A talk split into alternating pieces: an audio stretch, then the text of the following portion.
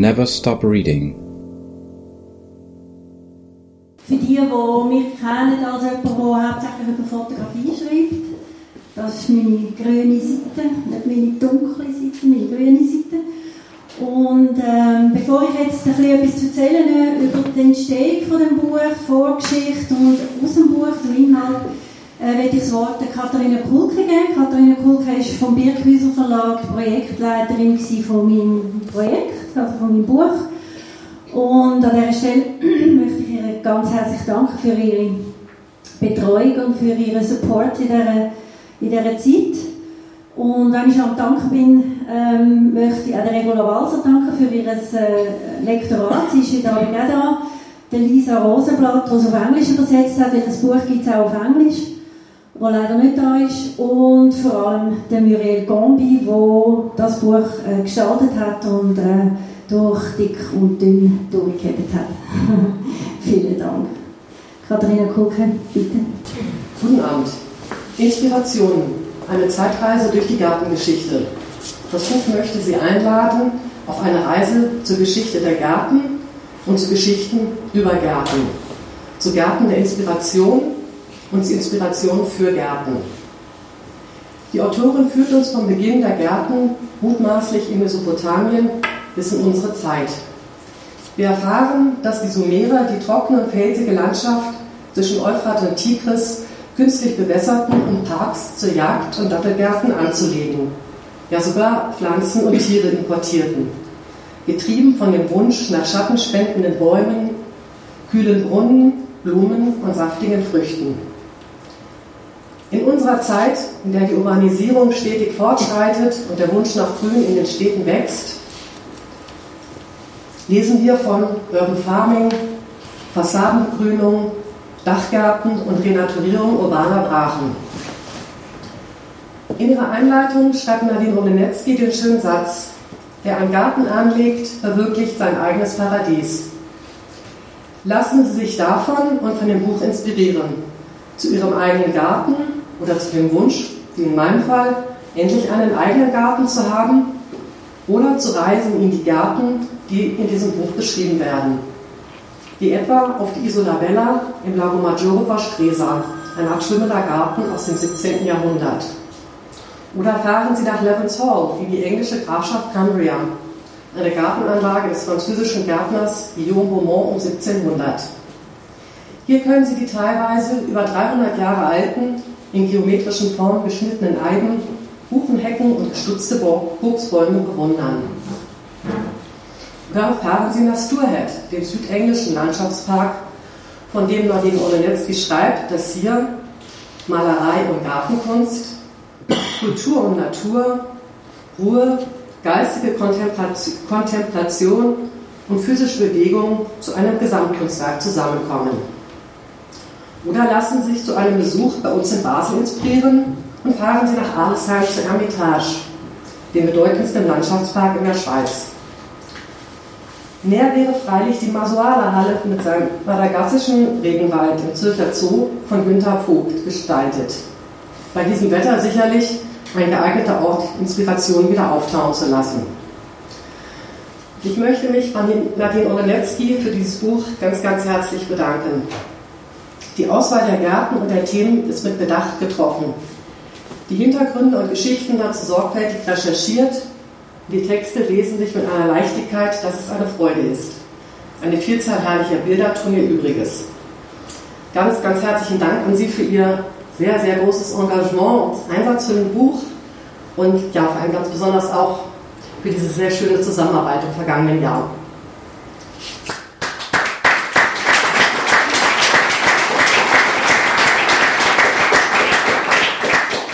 Möchte mich auch ganz, ganz herzlich bei Muriel Kombi für diese wunderbare Gestaltung des Buches bedanken.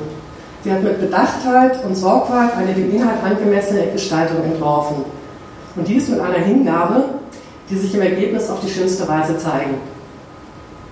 Dies ist sicherlich auch dem engen Austausch zwischen ihr und der Autorin geschuldet, dem gemeinsamen Sprechen und Nachdenken über die geeignete Form für den Inhalt.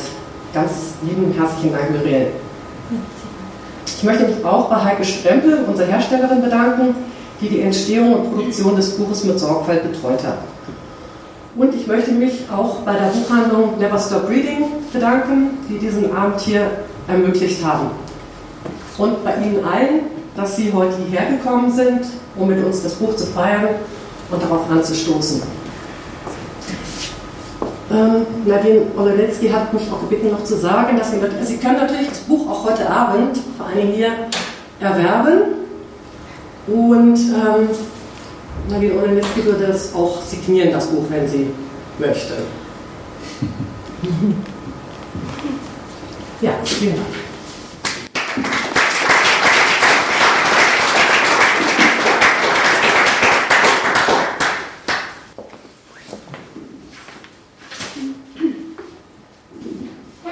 Ja, ähm, wie hat es überhaupt begonnen mit den Gärten?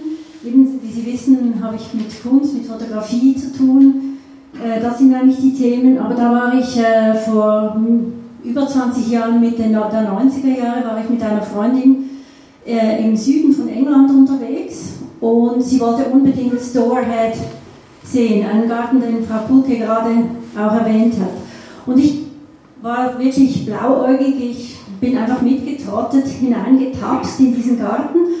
Und äh, der gehört ja wirklich zu den berühmtesten, größten, äh, wichtigsten englischen Landschaftsparks, äh, die, die, es gibt. Und ähm, ich war tatsächlich, ähm, wie soll ich sagen, es war ein Initialereignis, weil seither gehe ich Gärten anschauen.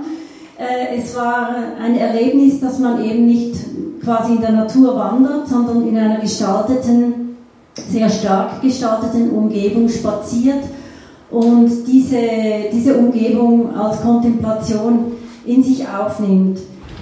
Ähm, es ist, dieser Garten ist auch ein Beispiel für äh, Inspirationen, also für, dieses, äh, für diesen Buchtitel, den wir jetzt gewählt haben, weil der Bankier Henry Ware, den, der, der, den Garten äh, in Auftrag gegeben hat, ein sehr reicher Mann, äh, war eigentlich beeindruckt von, von Gemälden von Claude Lorrain zum Beispiel, der ähm, romantische italienische Landschaften gemalt hat. Und der Garten ist jetzt tatsächlich eine Landschaft mit italienischen Zitaten, also Tempeln und Brücken und so, aber das ist eigentlich nicht die Hauptsache. Die Hauptsache ist, dass die Auswahl der Bäume und Büsche in den Farben und in der ganzen Komposition eigentlich so ist wie in den Gemälden von zum Beispiel Claude Lorrain. Und wenn man jetzt da spaziert, äh, spaziert man eben eigentlich praktisch durch ein Gemälde oder durch eine Abfolge von Bildern. Und äh, das hat mich sehr äh, beeindruckt damals. Und in der Folge bin ich dann, wie gesagt, äh, Sissinghurst und alle diese berühmten Gärten im Süden von England anschauen gegangen und zwar in dieser Spaziergänger, Flanier, äh, ähm, Freizeitstimmung. Also ich habe mir das einfach angeschaut und nichts Großes gedacht sozusagen. Aber zu der Zeit habe ich äh, ziemlich viel für das Du, Du-Heft äh, gearbeitet, die Kultur, Kulturzeitschrift. Und dann habe ich äh, gewissermaßen den Fehler begangen, äh, mal so in einem Nebensatz zu, zu sagen, als ich auf der Redaktion war, mach doch mal ein Gartenheft. Und dann fanden sie, das sei eine gute Idee. Und dann konnte ich äh, mit Jacqueline Scherli, der Redaktorin, äh, die auf der Redaktion war, ich war ja quasi von außen, dieses Heft machen. Und ab da war es vorbei mit Flanieren, da musste ich auch was lesen und was nachdenken und recherchieren. Und für dieses Heft ähm, habe ich dann eben eine Chronik geschrieben, der Garten, der Gartengeschichte und habe fast nicht aufhören können zu schreiben. Es wurde immer länger und immer länger und ich musste dann für dieses Heft einen äh, größeren Teil rausstreichen. Ja, hat einfach keinen Platz gehabt. Und äh, dann erschien das Heft und eines Tages klingelte das Telefon und Frau Pulkes Vorgängerin Annette Gräf hat mich äh, angerufen und gebeten, ein Buch aus dieser Chronik zu machen ähm, was eben sehr erfreulich war, muss ich schon sagen, weil ich die längere Fassung dann hervornehmen konnte und noch überarbeiten, ergänzen. Und dann kam äh, dieses kleine Buch heraus, das Sie vielleicht auch kennen, vor etwa elf Jahren, zwölf Jahren kam das raus. Und ähm, ist eigentlich der Kern dieses neuen Buches. Ähm, ich habe dieses äh, Buch hier aufgrund dieses Kleinen geschrieben, das heißt, ich habe es überarbeitet, ergänzt, äh, ich habe Fehler korrigiert, ähm, ich habe vieles hinzugefügt, es gibt auch viele neue Bilder. Und es ist in dem Sinne eine sehr stark erweiterte, neu gestaltete, mit neuem Titel versehene Neuausgabe dieses kleinen Buchs hier. Sie fragen sich vielleicht irgendwie, wählt man denn diese Gärten aus, die äh, überhaupt in dieses Buch sollen, weil die, die, die Sache ist ja die, äh, ich könnte bis an mein seliges Ende weiterschreiben an einer solchen Chronik, man kommt nie an ein Ende und auch dann äh, wird vieles auch fehlen. Das heißt, ähm, ich habe mich zuerst gefragt, was sind die wichtigen Gärten, die müssen rein, eben Storehead zum Beispiel, Versailles als berühmter barocker Garten, das, das muss einfach sein. Aber dann äh, war mir eben sehr, sehr wichtig, was Sie vielleicht in dieser Abfolge bereits auch sehen, ich lasse die einfach endlos laufen.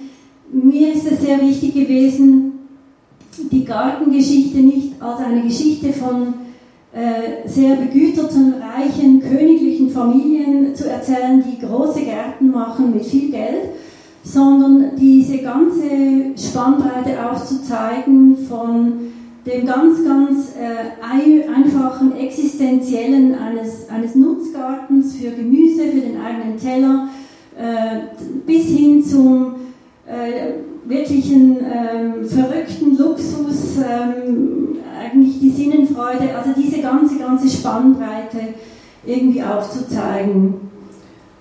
Das wäre eigentlich das Zweite, was mir wichtig gewesen ist, neben den bedeutenden Gärten, die man halt erwähnen muss und dann war mir auch wichtig, Nebenschauplätze zu erwähnen. Also zum Beispiel zu sagen, wie, wann wurde der Rasenmäher erfunden oder wie war das mit den Gartenzwergen oder wie ist das eigentlich mit den Betonmöbeln, Gartenmöbeln oder wie geht das mit den, äh, was weiß ich, äh, Gartencentern zum Beispiel. Alle diese Nebenthemen, die auch äh, die Gartengestaltung beeinflussen, die wollte ich auch äh, hineinnehmen, eben als Inspiration. Und natürlich jetzt bei diesem neuen Buch vor allem auch die Inspiration von äh, Gärten für Musik, für die Kunst, also für Malerei. Berühmt ist natürlich Monets Garten, ähm, aber auch umgekehrt ähm, äh, die Literatur ähm, oder eben die Bilder.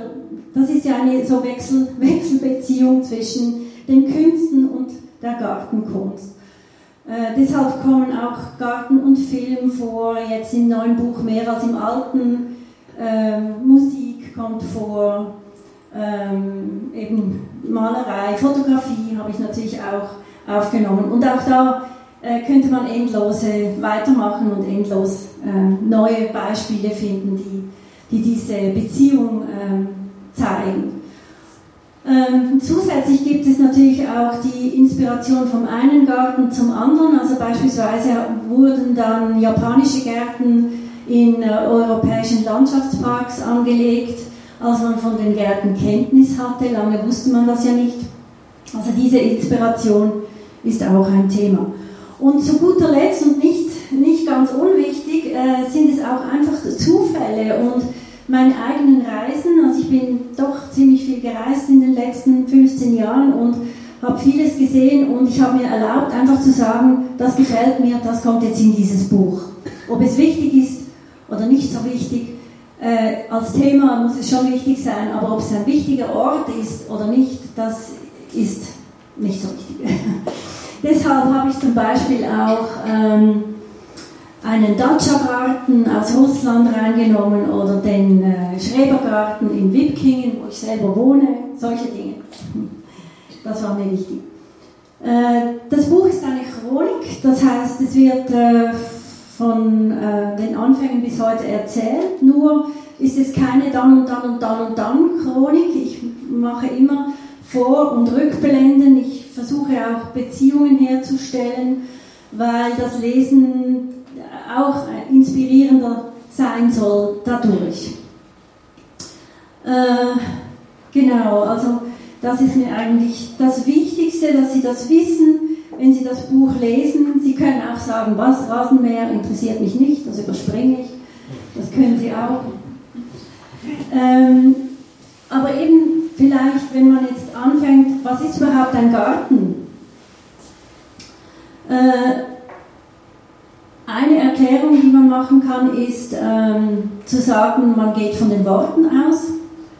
Äh, in allen diesen Begriffen Garten, Park, Paradies äh, gibt es eine ähnliche Wurzel. Nämlich Paradies ist zum Beispiel zusammengesetzt aus rundherum und Mauer. Das ist ein altpersisches Wort ursprünglich. Garten bedeutet eigentlich Flechtwerk, ein Zaun. Park bedeutet auch Gehege. Das heißt, ein Garten ist eben ein Garten, weil er eine Grenze hat zur Wildnis, weil Wildnis draußen ist, weil der Garten eine gestaltete Landschaft ist. Nun ist das natürlich heute äh, gewissermaßen, vor allem auch in, in einem Land wie der Schweiz, wo es Landschaften gibt, die gestaltet sind bis in die hohen Berge hinauf, ist das natürlich ein bisschen eine andere Frage geworden. Aber grundsätzlich ist es schon so, dass die Gärten eben getrennte von der Umgebung, von der Wildnis, von der Stadt, was auch immer, abgetrennte Gebiete sind. Ähm, die erste, früheste Zeit, die eben ähm, Frau Kulke auch erwähnt hat, das waren die Sumerer. Die haben im Zweistromland haben die das äh, Gebiet bewässert und Dattelpalmgärten angelegt und das Wort Edin bedeutet ähm, eigentlich eben fruchtbar gemachtes Land. Und dieses Wort Edin kommt dann wieder vor im Garten Eden, 3000 Jahre später aufgeschrieben. Aber eben diese Zeit, in der Adam und Eva im Garten waren, im Paradies waren, ähm, die wird eben in, diese, in dieses Gebiet, kann man das zurückverfolgen. Also wenn man die Geschichte von äh, den Gärten von Anfang an erzählt, sozusagen von Adam und Eva an, dann beginnt es eben wirklich in den Gärten. Jetzt möchte ich Ihnen ähm, ein paar wenige Stellen vorlesen. Sie müssen keine Angst haben, es geht jetzt nicht stundenlang, aber ich möchte gerne, dass Sie etwas äh, vom, von der Art und Weise, wie dieses Buch äh, aufgebaut ist, mitbekommen. Ähm, die erste Stelle ist ein Beispiel für die Nebenschauplätze. Ich springe da gleich ins Jahr 1637. Es ist eine Zeit in Holland, da hatten die Leute eine absolut verrückte Manie mit Toten. Die Toten wurden von den Türken eingeführt in Zentraleuropa und ähm, wie gesagt, es stieß auf große Begeisterung. 1637 Spekulation. Also jeder von meinen kurzen Texten hat ein Stichwort, wie gesagt. In den Niederlanden bricht der Markt für Zotenzwiebeln in einem Börsencrash zusammen. Die schon länger anhaltende Leidenschaft für die aus dem nahöst nahöstlichen und asiatischen Raum eingeführten, seltenen und deshalb heiß begehrten Tulpen führt zu einer immer wilderen Spekulation mit den Knollen. Die Preise und der reale Wert stehen bald nicht mehr in einem gesunden Verhältnis. 1636 soll eine Zwiebel etwa den Wert eines neuen Wagens mit zwei Pferden samt Zaumzeug erreicht haben und für ganz seltene Exemplare sollen ähm, nach heutiger Rechnung bis zu 50.000 Euro bezahlt worden sein. Immer mehr Leute, vom Knecht bis zum Adligen, investieren ihr Geld, also einerseits in Knollen und andererseits in Papiere für die Knollen, weil sie sich schnelle Gewinne erhoffen. Doch als die ersten aussteigen, um sich ihren Gewinn zu sichern, lösen sie eine derartige Verkaufspanik aus, dass die Spekulationsblase platzt und der gesamte Handel zusammenbricht. Der Schweizer Künstler Remy Markovic, der ist äh, etwa in meinem Alter. nimmt mit seiner Fotoserie Bullish und Bulbs die damalige Tulpenobsession und den Börsencrash auf und setzt ihn in Bezug zur Gegenwart. Bullish bezeichnet in der heutigen Börsensprache die Stimmung bei steigenden Kursen. Seine verführerischen Tulpenbilder American Option oder Parisian Option stehen für die anhaltende Gier nach schnellem Gewinn und für mögliches Scheitern.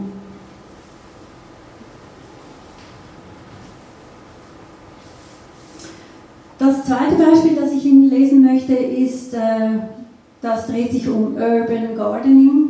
Ähm, vom ersten Buch zum zweiten Buch ist eigentlich in diesen zehn Jahren ist diese Bewegung aufgeblüht, stark geworden. Aber natürlich gibt es Urban Gardening, seit es Städte gibt. Um 1917, Urban Gardening 2. Während des Ersten Weltkriegs lanciert das kanadische Ministerium für Landwirtschaft unter dem Titel A Vegetable Garden for Every Home eine Kampagne zur Förderung städtischer Gemüsegärten. Die Versorgung der Bevölkerung mit frischem Obst und Gemüse ist das Ziel. Die Victory Gardens oder War Gardens werden dann auch im Zweiten Weltkrieg weltweit an vielen Orten lebensnotwendig. Hinterhöfe, Vorgärten, Dachterrassen, Fußballfelder und sogar Bombenkrater verwandeln sich in Gemüsegärten. In Kriegszeiten kann es sehr schwierig sein, Samen oder Setzlinge zu bekommen. In Syrien ist deshalb das Netzwerk der 15th Garden entstanden, nach dem 15. März 2011 benannt, dem Beginn der Proteste gegen das Regime von Bashar al-Assad, verbindet es Gärtner in rund 17 belagerten und vom Krieg zerstörten Städten. Ziel ist der Austausch von Samen. Sie werden unter anderem aus Deutschland, Frankreich oder Schweden gespendet und über den Libanon ins Land gebracht und auch von Gartenbaukenntnissen. Gezogen werden vor allem Gurken, Tomaten oder Auberginen.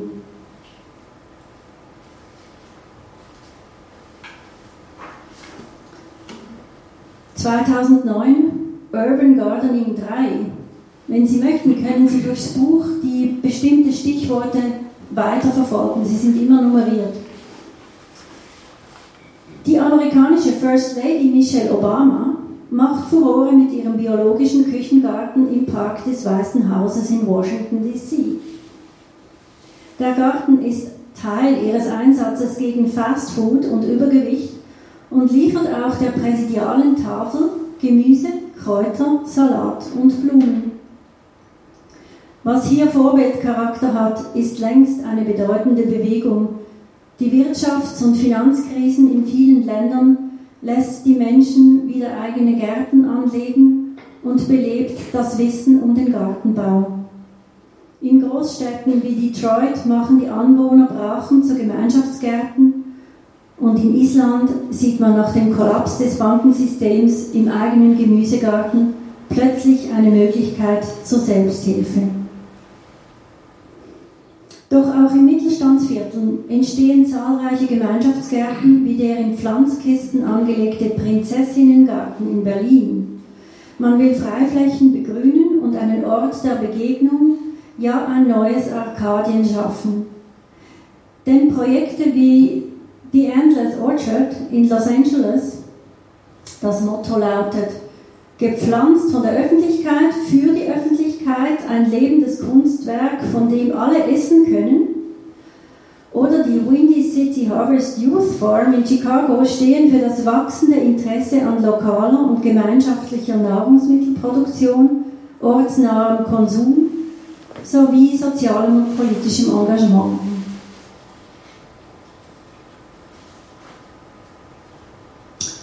Jetzt noch ein letztes Beispiel. Ab 1980, ich mache einen Sprung zurück. Instant Garden. Dass Gärten künstlich angelegte Naturen sind und damit auch die Künstlichkeit in unserer Welt thematisieren, zeigt die amerikanische Gartenarchitektin Martha Schwartz. Ihr wohl kompromisslosester Garten ist der Dachgarten des Whitehead Institute for Biomedical Research in Cambridge, Massachusetts, mit Topiary-Bäumen aus Kunststoff. Topiary ist die Kunst des Formschnitts, äh, wenn man den Wuchs in eine bestimmte Form schneidet. Sie sagt dazu, bei diesem Auftrag wollten alle etwas Grünes und sie wollten es schnell. Da das Dach für Pflanzen nicht tragfähig genug war, kein Wasser und kein Geld für den Unterhalt zur Verfügung standen, konstruierte sie einen künstlichen Garten. Sie sagt, deshalb geht es bei dieser Arbeit um die Idee des Gartens an sich und um die Erwartungen an einen solchen Garten. Dieses Mantra, dass es schnell, billig und grün sein soll, dieser Garten war eine zornige Antwort auf diese Einstellung. Sie lautete, wenn ihr grün wollt und nicht dafür bezahlen wollt, da bitteschön, dann eben aus Plastik. Grün gefärbter Aquariumkies, grüne Wände und die Formschnitthecken aus den mit Kunstrasen überzogenen Walzstahl, die als Sitzbänke dienen, bilden auf dem Dach des Gebäudes eine grüne Oase voller Zitate. Topiari, mittelalterliche Rasenbänke und japanische Gartenkunst reichen sich die Hände.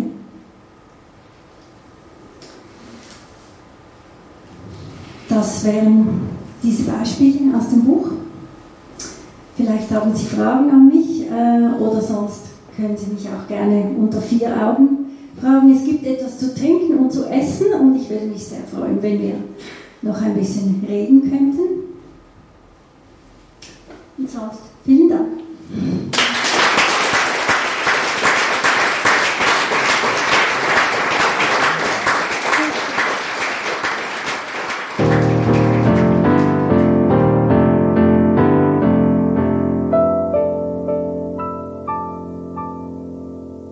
Thank you for listening. For further information on the bookshop and upcoming events, please check out our website neverstopreading.com.